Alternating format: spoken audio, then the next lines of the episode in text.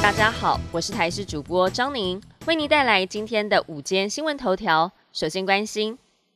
今天各地大多是晴到多云天气，只有东半部地区、恒春半岛和大台北山区有零星短暂阵雨。全台的日夜温差比较大，中南部温差达到十八度，而到了明天中午过后又要变天了。随着冷气团南下，北部、东部转为有雨天气，气温逐日下降。下周二晚上到周三清晨会是最冷的时候，部分县市平地最低温降到了十度左右。虽然说强度比上一波要来的弱，但仍有达到大陆冷气团标准的几率。要一直到下周三的白天，冷空气减弱，气温才会逐渐的回升。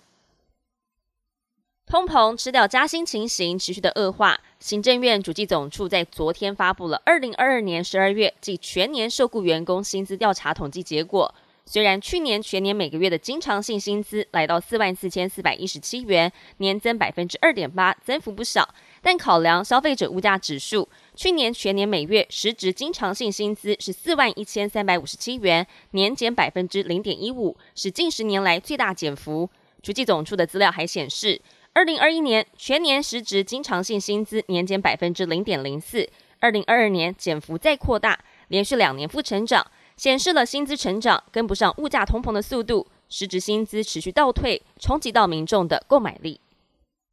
由国安局特勤中心执行的二零二四总统大选安全维护任务相关准备工作已经启动。根据指出，相关单位是以评估可能有三组人马参选，外加一组是预备空间作为基础，进行安维八号特勤人员的照训编组，以每组编配五十五位安全人员计算，合计将有两百二十位特勤人员接受大选安危任务的训练。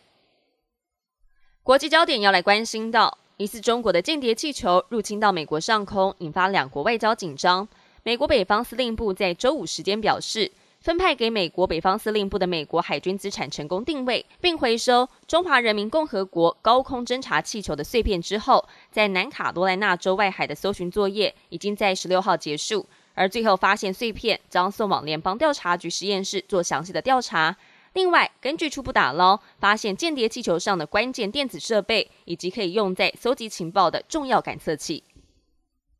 为了吸引更多优秀人才，日本政府将新设延揽外国精英的新政策，有硕士学位，而且年收超过两千万日元，大约是四百五十八万元台币的专业人才，在日本居住一年之后，就可以申请永久居留权。另外，日本政府也向毕业于全球百大大学的优秀年轻人招手，提供到日本企业就职可以申请特定活动签证，从现行短期停留九十天延长为两年，方便寻找工作。